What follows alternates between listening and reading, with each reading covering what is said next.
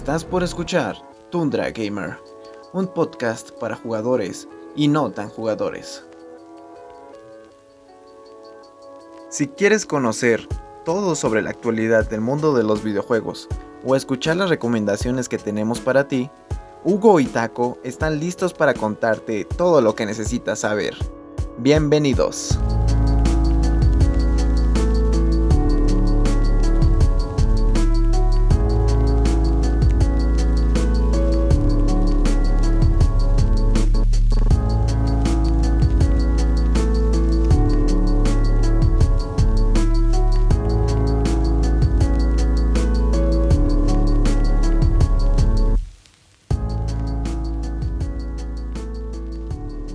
Sean bienvenidos a este nuevo capítulo de Tundra Gamer, su podcast de confianza para jugadores y no tan jugadores. En esta noche vamos a abarcar eh, un tema bastante especial con mi queridísimo invitado, que más que invitado ya es, este, yo creo que ya está en su casa, mi querido Ernesto López. ¿Cómo te encuentras el día de hoy? Hoy me encuentro con sentimientos encontrados por el tema que vamos a tocar el, el día de hoy, pero en general bien. Me encuentro contento, feliz, físicamente sobrado. Qué bueno, me alegra saberlo. Eh, así como tú lo mencionas, el tema de hoy es un tema bastante especial. Eh, es un tema, digamos, eh, puede ser escabroso, pero a su vez puede ser gratificante y cada uno tendrá diferentes opiniones acerca de él. como usted lo, ha leído en el título, son los juegos que jugaron con nosotros.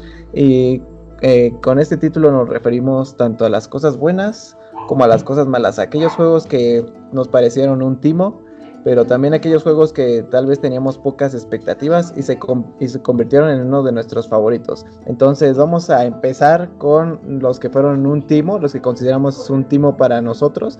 Y te voy a dar la palabra a ti, mi querido Ernesto, para que nos comentes uno de estos juegos que tal vez esperabas mucho y no te entregó tanto. Eh, claro que sí. Yo creo que empezaría con dos títulos de la generación antepasada del Xbox 360, que era uno de Star Wars, The Force Unleashed parte 2. Que yo jugué el primero y dije, no manches, está bien chido, o sea, está rotísimo, le hace rayos láser por las nalgas, o sea, matas a todo lo que se mueve. Y ya después supe que iba a salir el 2 y dije, excitado. Ya salió, me lo compraron, lo jugué y en el mismo día lo acabé y dije, pues ¿qué pasó, no? O sea, en tres horas acabas ese juego, está cortísimo. Ni siquiera hay un combate ágil, no hay, no hay jefes divertidos, creo que nada más aparecen dos. Y el final, o sea, solo se hace difícil porque le ponen una barra de vida exageradamente eh, insultante. La verdad sí fue un juego que me dejó un muy mal sabor de boca, tanto que no lo he vuelto a tocar. Decir, la verdad, yo estoy feliz ignorando y olvidándome de ese juego. Y el segundo fue la adaptación de, de película videojuego de, de The Amazing Spider-Man 2 con pues el Spider-Man de Andrew Garfield, que la verdad el juego está lograron que gráficamente se viera peor que su precuela. Y hacer eso, pues ya es como, pues es una hazaña rara. Porque uno dice, mínimo lo vas a dejar igual, ¿no? Mínimo el brillo, el sistema de luz se va a ver mejor. Pero aquí no, se veía así de cartón, de caricatura. El combate estaba muy X. Tenía un sistema de que si no hacías misiones opcionales secundarias, te, te ponía en nivel de amenaza y de amenaza y de amenaza y de amenaza. Y pues decías, no manches, o sea, yo quiero pasear en Nueva York y no hago una visión y me quitan puntos, pues sientes como, como si el juego te estuviera atacando. Y pues pasa lo mismo, ¿no? Jefes decepcionantes, una historia decepcionante de una película decepcionante. Tú, mi querido Taco, ¿qué juegos nos quieres comentar que te han provocado un sabor de boca amargo? Eh, bueno, yo este, quisiera comentarte algunos, pero antes de eso quisiera preguntarte, ¿qué fue lo que hiciste con esos juegos? Digamos, este, ¿los jugaste o los rentaste o los compraste? Yo nunca tuve la cultura de rentar juegos, o sea, sí había un blockbuster cerca de donde trabajaban mis papás. Sin embargo, nunca llegué a rentar juegos. los compraba, por lo cual pues me dolía todavía más cuando un juego pues la verdad no, no satisfacía, no daba el ancho de, de los casi 900 pesos que tenías que pagar en ese entonces por un videojuego nuevo. pues los compré ya. No, no, no. y creo que los tengo todavía. No, no.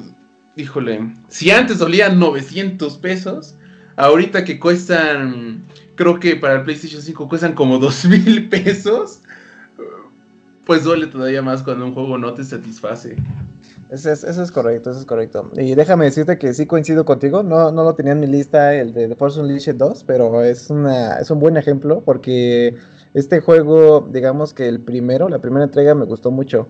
Eh, porque más o menos, este, a pesar de que tiene como las mismas mecánicas que el segundo, pues sigue una continuidad, ¿no? Que inclusive eh, le daba, por un momento llegó a ser canon del universo de Star Wars, ya después de la compra de Disney, pues eso se volvió como, digamos, leyendas en el universo expandido, que ya no es canon, pero por un momento llegó a ser como, como lo que estaba detrás, ¿no? De las películas, de lo que conocíamos, ¿no? La historia de este, de, de Darth Vader y su aprendiz y pues, todo lo que pasa, ¿no? La, primera entrega me, me, gusta mucho porque hasta se abarca cómo este, se genera la rebelión y todo eso, ¿no? Que ya después sabemos que gracias a Disney, pues eso no es cierto.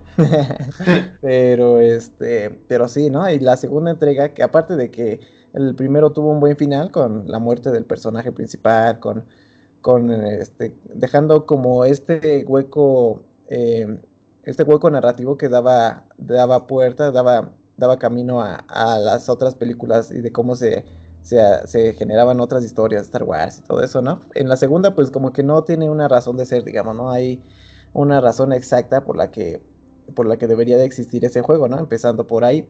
Entonces yo pienso que todo lo que existe después de eso, eh, pues es, digamos, innecesario, ¿no? Es, algo que no, que no debería, que a lo mejor, pues, por los loles, ¿no? Se creó, pero, este, pero a su vez como que no lo hicieron de la mejor manera. Entonces, ese es un muy buen ejemplo, mi estimado. Yo voy a hablarte de ahorita, como te comentaba hace un momento, de Warhammer 40.000, un juego que, que, jugué, digamos, hace muchos años, fácil unos, ¿qué te gustan? Unos 10 años, si no es que más. La verdad es que no, no, no recuerdo el, el, la entrega, solo recuerdo que era para PSP, y de hecho ese juego, como te decía, era un juego que, que por la portada me llamó la atención, ¿no? Yo veía la portada así de los de los hombres aquí combatiendo, me parece que alienígenas, ¿no? Este, con armaduras del triple de su tamaño. Eso me da mucha risa, pero este, digamos que como que ya es la temática, ¿no? De ese, de ese tipo de franquicia. Entonces yo lo que esperaba pues era un, un FPS, un first person shooter, donde pues, pudiera dar este, a rienda suelta mi, mi set de, de sangre. pero digamos que fue, no fue grata mi sorpresa al darme cuenta de que era un juego de, de estrategia, ¿no? Entonces, este juego, digamos que lo jugué como dos veces, le di la oportunidad dos veces y, lo dejé ahí arrumbado en, la, en el olvido, porque pues digamos que como tú decías, son juegos, son títulos que mm, no son para todo el público, como que solo un público que ya conoce esta clase de juegos, este, son los que le entienden y digamos que ya le agarras la onda, ¿no? Y incluso te, te dan diversión, ¿no? Como ahorita que últimamente he comprado varios juegos de, estrategia y pues vaya que me, que, me, que me he echado mis horas. Pero digamos, pues a los 8 años, 10 años, cuando juegas uno de estos juegos, la verdad no te llama la atención. Entonces, para mí, sí, fue como. Dije, mejor me, voy al FIFA a ver, echar los, partiditos. El FIFA, sí, este, bueno, que era el PES, pero bueno, pues es casi casi lo mismo. Eh, y sí, también otro, otro que cabe eh, mencionar eh, es el, el, Resident Evil Operación Raccoon City. No sé si lo conozcas, un juego tipo shooter, ese sí fue shooter para que veas. Sí, acción pura y dura. Exactamente. Y este, déjame contarte esa historia porque me acuerdo que estaba con un amigo y por eso te preguntaba de que si lo rentabas o este o lo comprabas, porque ese juego gracias a Dios, este, lo rentamos. Entonces, el gasto no fue mucho.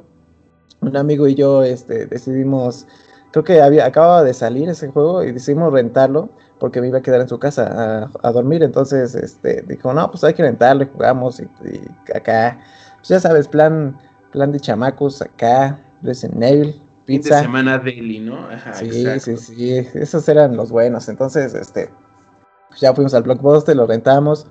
Eh, y pues en esos tiempos del Xbox 360 en los que no, no necesitabas descargar, vaya, así de que no, metías el disco y ya vámonos. Ya a jugar. Sí, la verdad es que el juego en sí, pues, eh, no era malo, o sea, en sí, no, o sea, a mí no me pareció malo, porque digamos que pues, era entretenido, em, tenía pues, bastante acción, como tú, como tú mencionabas, pero lo que sí era que pues no, no, o sea, le hubieran puesto, si le quitaban el nombre Resident Evil no hubiera pasado nada, pero pues ya saben que esta franquicia pues digamos que se caracteriza, se caracteriza por ciertos rubros, ¿no? Que debe de cumplir, como de horror, como de, o sea, sí acción, pero no tan a tan, tan alto nivel con eh, resolver este, acertijos, todo, toda esta clase de, cosas que le dan la personalidad a los Resident Evil, ¿no?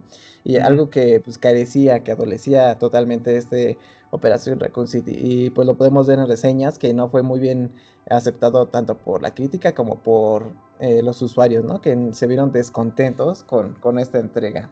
No sé si tú conociste eh, este juego. Tuve el desfortunio de también jugarlo, pero digamos, pues a esa edad mi criterio para los videojuegos era bastante bajo. Yo lo voy a admitir, no era muy exigente con los juegos cuando tenían... Porque como aquí en año salió como 2013 máximo, 2012, 2010. 2012, 2012.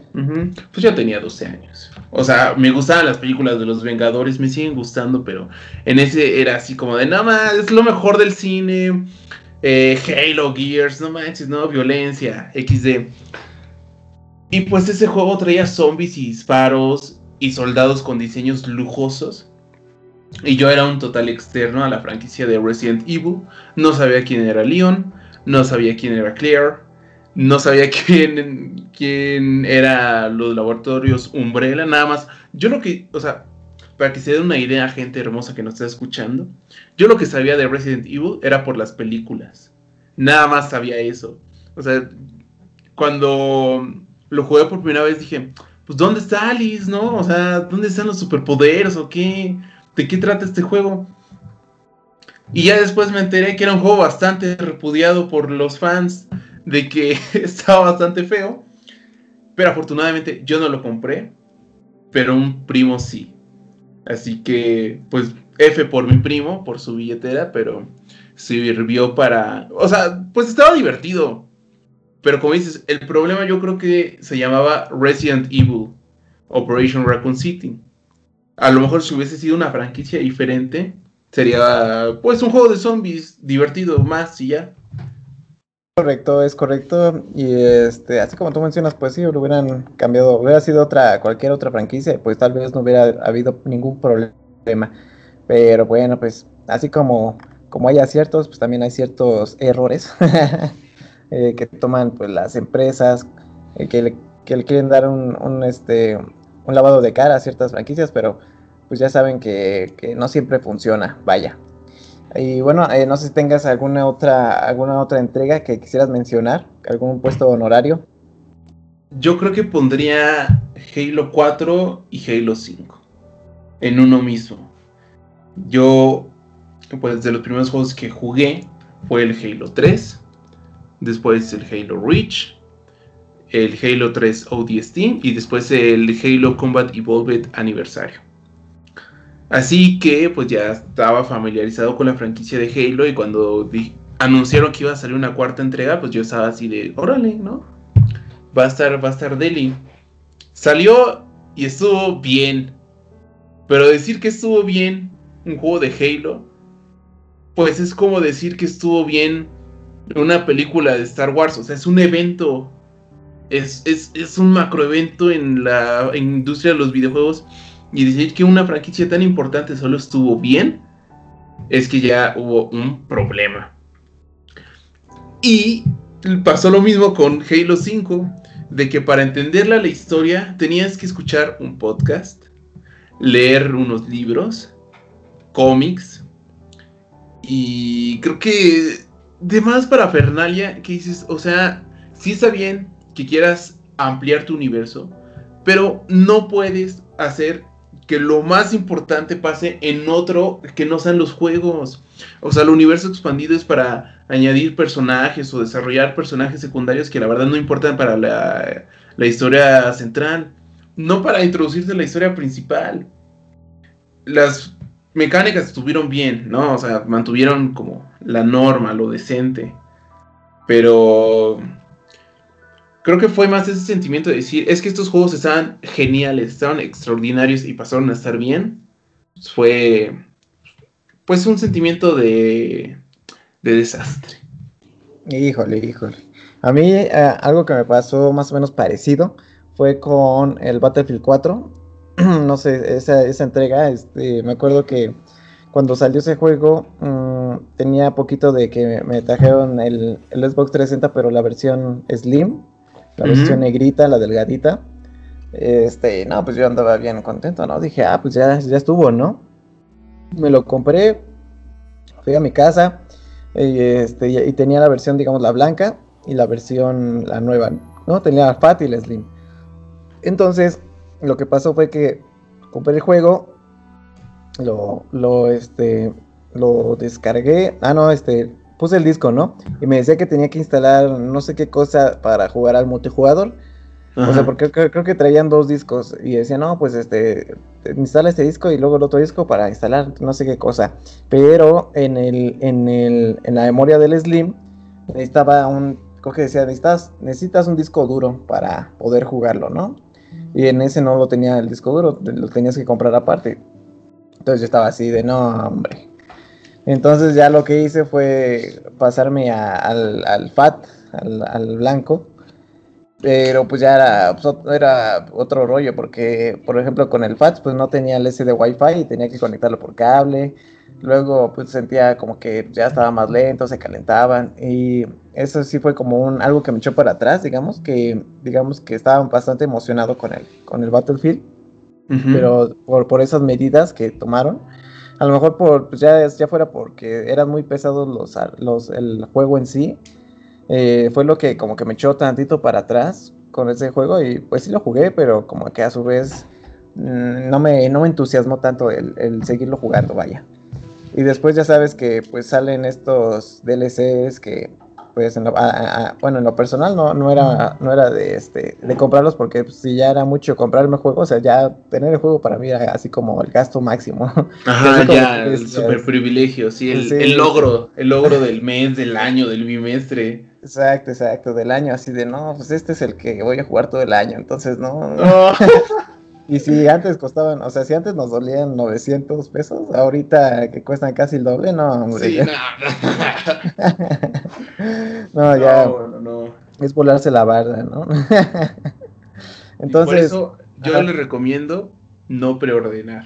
Esperen un ratito. Yo sé que la calentura del juego nuevo es, es, es, es muy fuerte. Pero lo mejor es paciencia. El hype es, dañino, es dañino. Y, muy peligroso.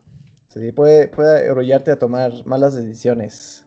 Créanme, lo hemos vivido. Eh, aquí los participantes de Tundra Gamer les sabemos lo que les decimos. Y así como tú dices, pues lo, hemos visto con el ejemplo más, más reciente, ¿no? Que es este Cyberpunk, nuestro famosísimo Cyberpunk 2077, que pues no estuvo a la altura del hype.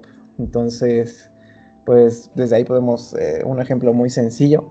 Y bueno, ahora vamos... Contemporáneo. Ajá, más contemporáneo para los chavos. ahora vamos a hablar acerca de la otra, el, lado B, el, otro lado de la moneda. Eh, aquellos juegos que eh, tal vez no esperábamos tanto, o tal vez sí teníamos expectativas, pero aún así las sobrepasaron y se convirtieron en juegos que que nos llegaron a sacar una lagrimita, que nos, que nos hicieron pensar, que nos hicieron sentir como, como cuando terminamos una buena serie, una, una buena serie de películas, que queremos más, pero ya no hay más, entonces nos sentimos vacíos.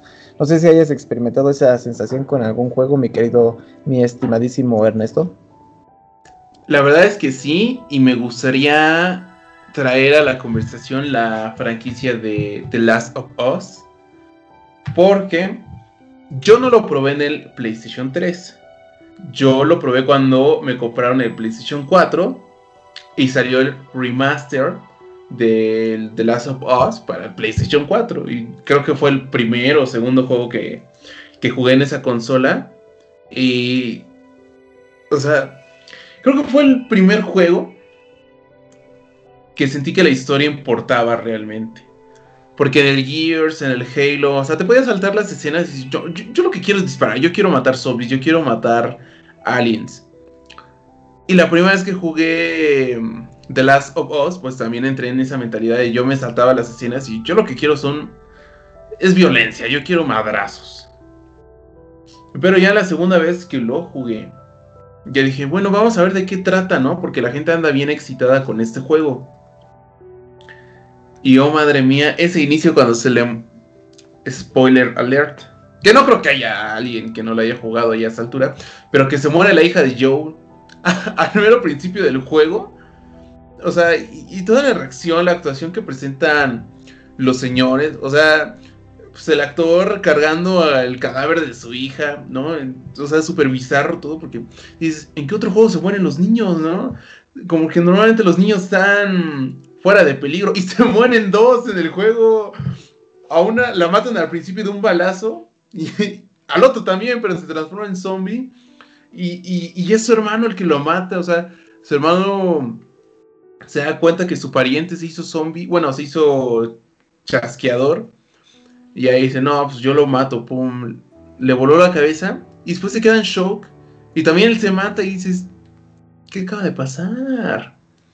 Gente, por favor, ¿qué nos está pasando como sociedad? no, no, no. Vivimos en una sociedad. Vivimos en una sociedad donde los juegos también se pueden poner reales. Y también pasa en la parte 2. O sea, también al principio que se muere Joel. Yo me acuerdo que me fui a dormir muy enojado ese día. O sea, jugué la primera hora. Se, se murió Joel. Bueno, no se murió, lo mataron. Y dije, nah, ya fue suficiente por hoy, ya me voy a dormir. Y me dormí muy enojado, así de, ay, es que ¿por qué tan rápido? ¿Qué les pasa? No entendía el mensaje que querían mandar ya hasta la segunda vez que jugué el juego. Pero, híjole, qué coraje. ¿eh? ¿Tú, Taquito? Que, bueno, yo, un comentario rápido, yo creo que son juegos que, digamos, los bueno, antes de jugarlos, antes de conocer acerca de de, pues de la calidad del título. Es como un juego pues, que lo pasamos como, como cualquier otro, ¿no? Así como una historia pues, más o menos normalita, con zombies, todo eso, pero que se convirtió mediante pues, los fans y mediante la propia calidad del juego, pues uno, uno de los títulos con mayor prestigio en, en la marca de, de, Sony, ¿no? De PlayStation, y que ha sido pues la punta de lanza, ¿no? En estos, en estos últimos años para, para todos los fanáticos, ¿no? De, de la PS5. Y de la PC4, claro. Sí, es correcto y fue como un, una marca de estatus de decir, aquí en todos nuestros juegos exclusivos te van a hacer llorar mínimo. O mínimo te van a decir, o sea, van a estar todos de calidad. Y creo que lo mantuvieron durante bastante tiempo.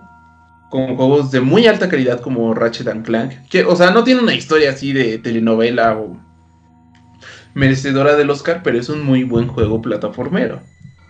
Igual con la más reciente remasterización de los juegos de Crash Bandicoot, que también no tiene la mejor historia, pero son muy buenos juegos plataformeros.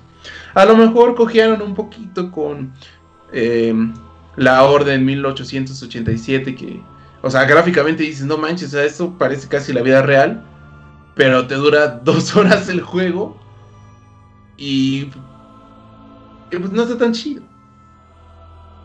O también con. Ajá. Ah, perdón, no te preocupes. Y también con el de. Ah, no me acuerdo cómo se llama, pero que eres un motociclista y hay zombies. Y es mundo abierto. Days Gone. Ajá, Days Gone, que dices. Mm, otro, otro mundo abierto.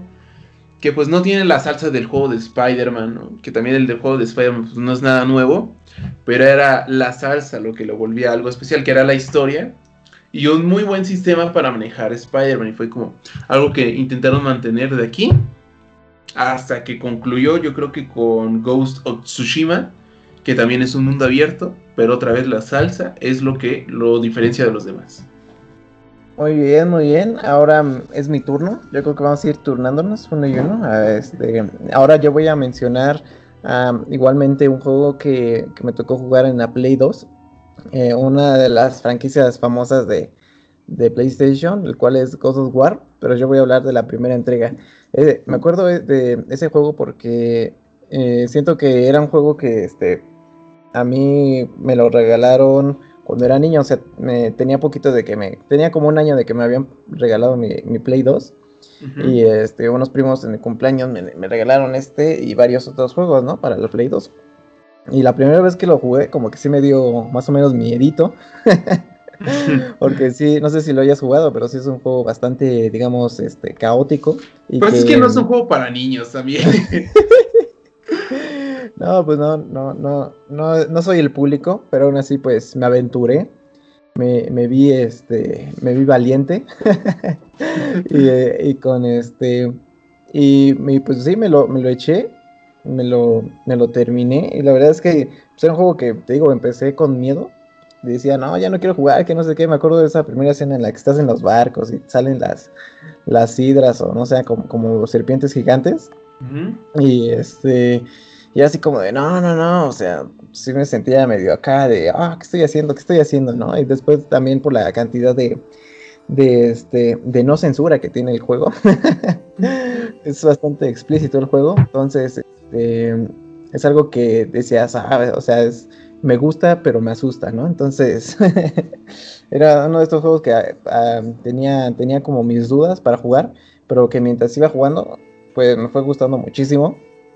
Y que fue, creo que, em, pues sí, fue, creo que no lo jugué tantas veces, me lo pasé como unas dos, pero con esas dos, yo creo que sí se convirtió en uno de, mis favoritos debido a, o sea, no solo a, a, la jugabilidad, sino a que la historia, el lore, es como eh, muy de algo que, de una temática que me gusta mucho, que es este el panteón griego, ¿no? Todos los dioses, la cultura griega, el revivir, digamos, como esta cultura en, esos tiempos en donde, pues, pues, este, se combina la ficción con un poco de, la cultura que existía, pues, en ese tiempo. Entonces, yo creo que esa combinación me gustó mucho y eh, con eso me quedaría, este, para esta, para, para esta mención. Ahora te toca a ti, a ver, ¿qué, qué otro nos traes, mi querido Ernesto? Yo les traigo también otro título reciente que es Red Dead Redemption 2. Que, oh, Jesucristo Superestrella. Ese final cuando... A ver. Persona hermosa que nos está escuchando. Aquí se está asumiendo que usted ya jugó todos los juegos que existen, ¿eh? Porque... porque es muy delicado. O sea, precaución, mire. Spoiler. Spoilercito, yo lo siento, voy a hablar del final. Bueno, no el final una advertencia. Y es que cuando se muere el protagonista de la secuela, más bien precuela, de Red Dead Redemption, este Arthur, pues yo la verdad sí lloré, o sea, dije, no manches, o sea, se muere feo y la música de fondo. Y luego depende de qué sistema de karma tengas. Yo en ese momento lo tenía apuntando para karma bueno.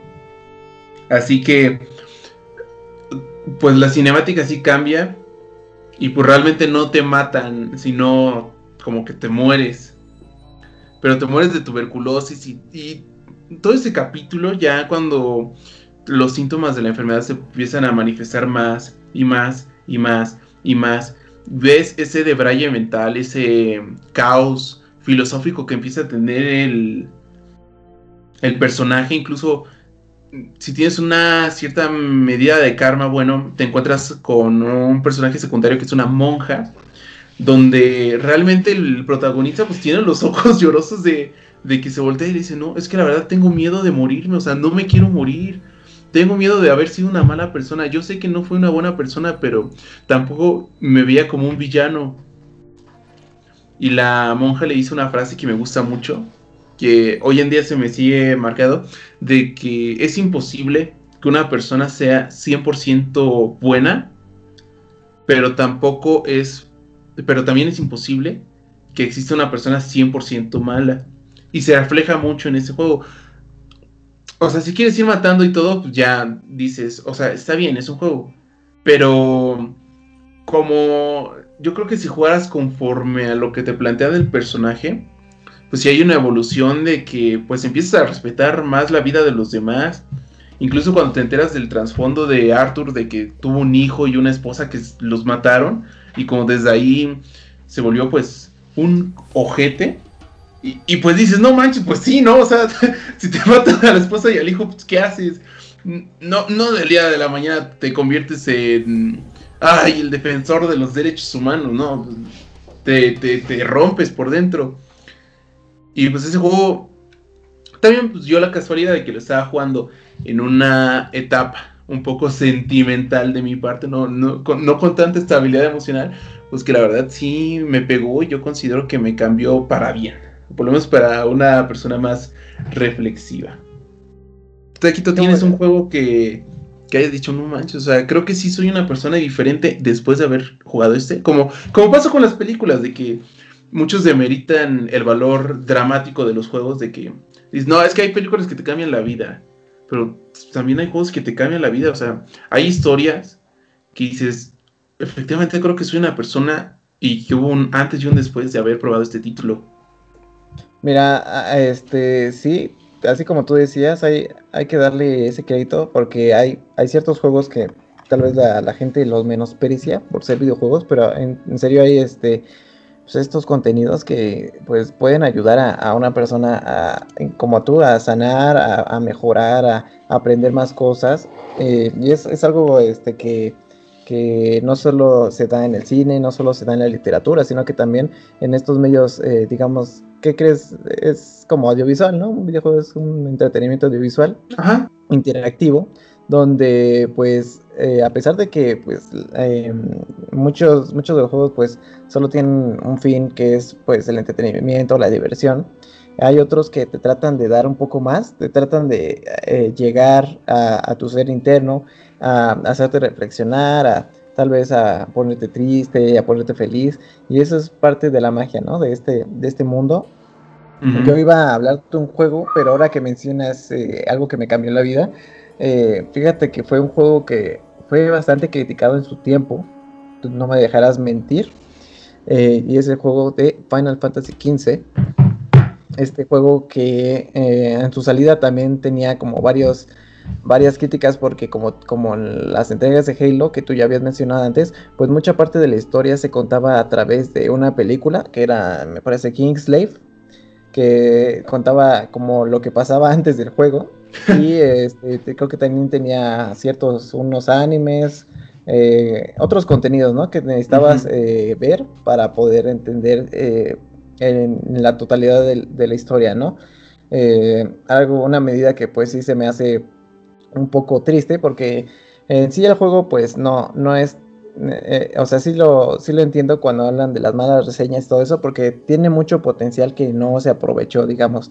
Es un juego que en la, en la en lo que es la calidad de la historia, es una de las mejores historias. O sea, que siento que la historia de haber sido contada de una manera más, eh, más correcta, más este, pues sí, este, de una manera más allegada a lo que es eh, la manera de jugar. O sea, si hubiera estado todo en, toda la historia en el juego y, de una, y ejecutado de una manera correcta, siento que hubiera sido un juego bastante, bastante memorable.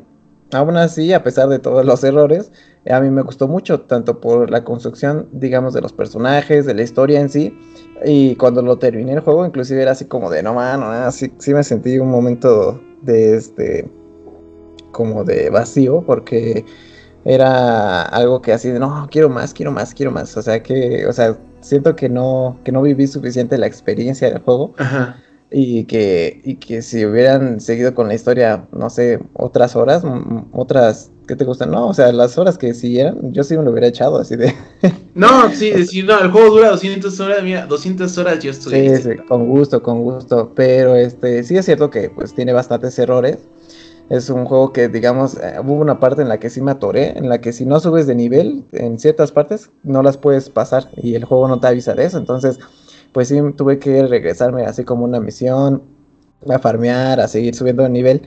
Pero ya en el final de la historia siento que cierra, cierra muy padre. Es algo que, que, por ejemplo, mucha gente comenta que dejó el juego porque no le gustó, no estuvo a la altura de sus expectativas. Yo, yo por eso no iba con tantas expectativas, pero cuando terminé, sí fue así de uff, uff, uff, uff. Siento que fui un hombre nuevo, renovado después de, de esa entrega. Entonces espero con ansias el, el Final Fantasy XVI. Dicen que ya pronto llegará. Entonces este, pues estaremos atentos para brindarle a usted, mi querido escucha, eh, pues las noticias ¿no? acerca de, de qué tal está. Y bueno, pasemos contigo. Eh, si tienes otra entrega, mi querido Ernesto. Otra entrega, yo creo que podría citar a Bloodborne, que si bien no tiene la historia más profunda del universo, o sea, sí tiene aspectos muy interesantes de terror cósmico, de terror a lo desconocido, porque aparecen aliens como, como, como dioses, digamos. Pues, pues es un poco más el mensaje que te puede transmitir el gameplay. Ya que cuando yo lo jugué, pues yo estaba en la secundaria.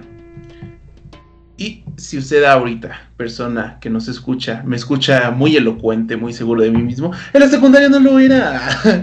en la secundaria pues, era un entorno un poco más violento, ¿no? Hacia mi persona. Y pues jugar ese juego, digamos que te hace un efecto psicológico. De que como está tan deliciosamente difícil, te propones como meta terminarlo. Decir, ahorita le voy a dar la madriza de su vida al jefe que me acaba de matar me, mató otra vez. No importa, no importa que esté tres días trabado con el mismo personaje. Lo intentas una y otra y otra y otra y otra y otra y otra y otra vez. Hasta que lo logras. Y, ya cuando te das cuenta, pues dices, es que así la vida, pues es así. Hay situaciones muy difíciles que si no lo intentas una y otra y otra y otra y otra y otra y otra vez, no vas a saber cuándo te debes dar por vencido y cambiar de dirección. O no sabes si la siguiente ya lo vas a lograr. Incluso temas, a lo mejor usted dirá que ya es una chaqueta mental mía, que digamos tiene como una moneda que es como inteligencia, que digamos, no, se llama descubrimiento, que te lo dan cada vez que conoces a un jefe o llegas a una nueva zona, que digamos como que tu personaje se hace más despierto, ¿no? Ahorita que está de tendencia el ser despierto. Y pues mientras más inteligencia tengas, más difícil se vuelve el juego. Y realmente, persona, si usted vive en la ignorancia y después descubre, digamos, una situación social como, no sé, el calentamiento global, poniendo un ejemplo de que se da cuenta que realmente las acciones individuales no ayudan mucho, que el problema real está en las industrias. Te da un sentimiento de impotencia, de ansiedad, de decir, maldita sea, el agua se está acabando y no puedo hacer nada por eso lo que puede hacer de duches de 5 minutos o tratar de ser más limpio, limpiar con cubeta, realmente no ayuda mucho, porque hay muchísimas personas más que no están cuidando el agua y aparte la industria agropecuaria pues, la está desperdiciando todavía más. Y pues aplica, o sea, uno está muy feliz en la ignorancia, ahorita más en la pandemia, señores, señoritas, señoras, o sea, dígame, ¿quién no prefiere? Mejor no voy a checar las noticias hoy para estar feliz viendo videos en YouTube nada más. Y te pones a ver las noticias y ves, no, que desabasto de gasolina, no, que desabasto de agua, no, que crisis económica, no, que crisis de sanidad, no, crisis de salud. Y dices, no manches.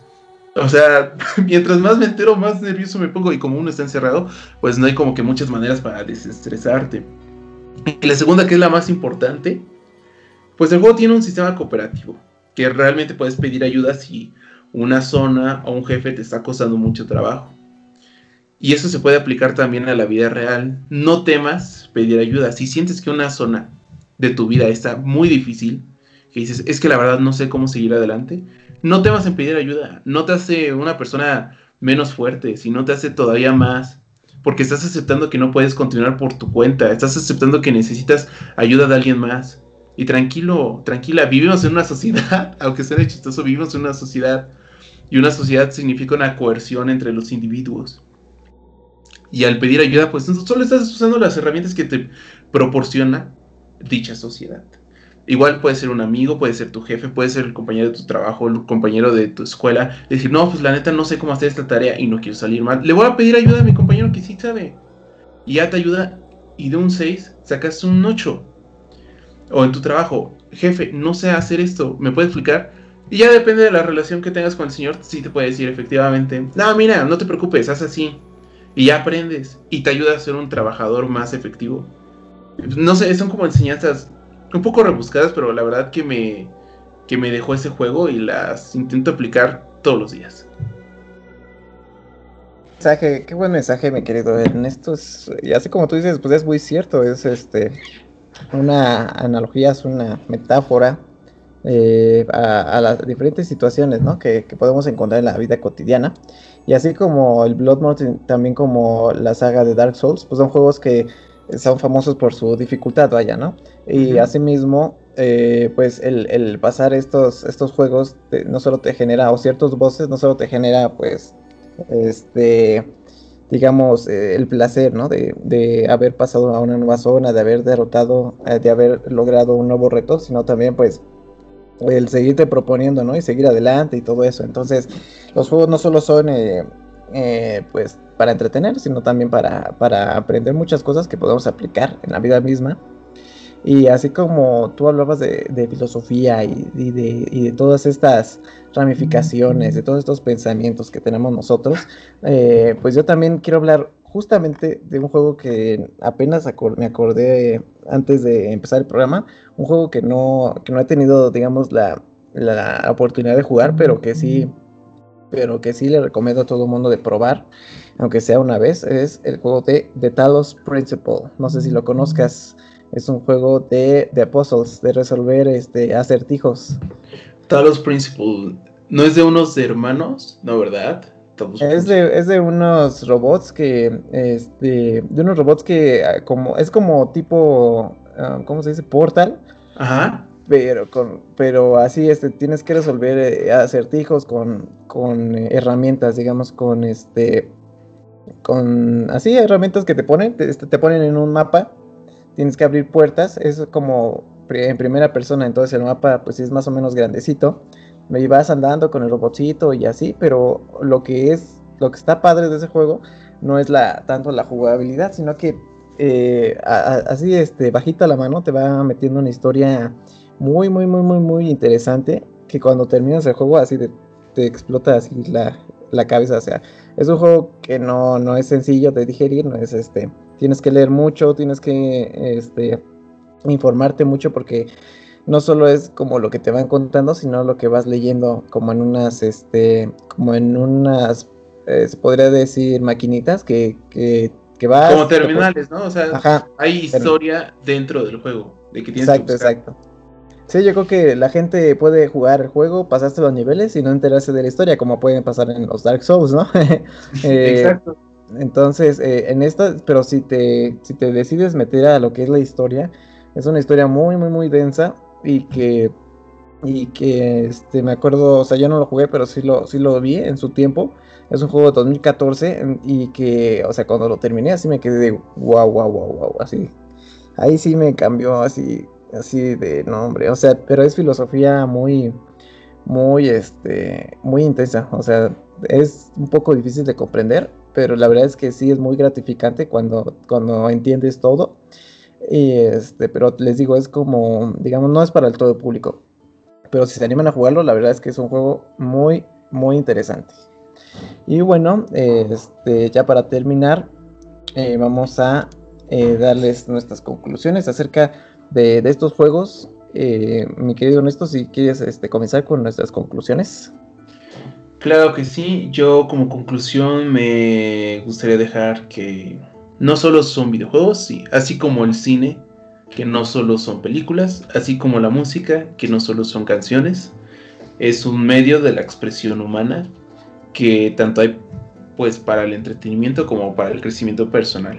Y si a ti te ayuda a pasar estos tiempos difíciles como no están aconteciendo, adelante. Los juegos son para disfrutarse, sea de miedo, sea de, acción, sea de, de, reflexión. Si te gusta, juégalo, disfrútalo. Es un proceso más del individuo en buscar la felicidad. Muy bien, muy bien, qué buen mensaje. Eh, mi conclusión sería eh, decirles a cada uno de nuestros escuchas que a pesar de que eh, mucha gente tal vez no se sienta tan identificada con, con los videojuegos o con la creación o con, eh, digamos, los mensajes que nos brindan estos, pues la verdad es que si, se ponen a buscar, yo creo que cada uno podría encontrar su tipo de juego. Yo creo que sí podemos encontrar, digamos, un género o un título, aunque sea, que sea eh, eh, especial o que podamos considerar especial para cada uno de nosotros. Y para aquellos que no, pues tal vez no consideren a los videojuegos como una herramienta, como un medio de entretenimiento tan, tan importante, pues yo, yo los invito a que, a que se den una vuelta, a que exploren, tal vez este, encontré un juego que no les llame la atención.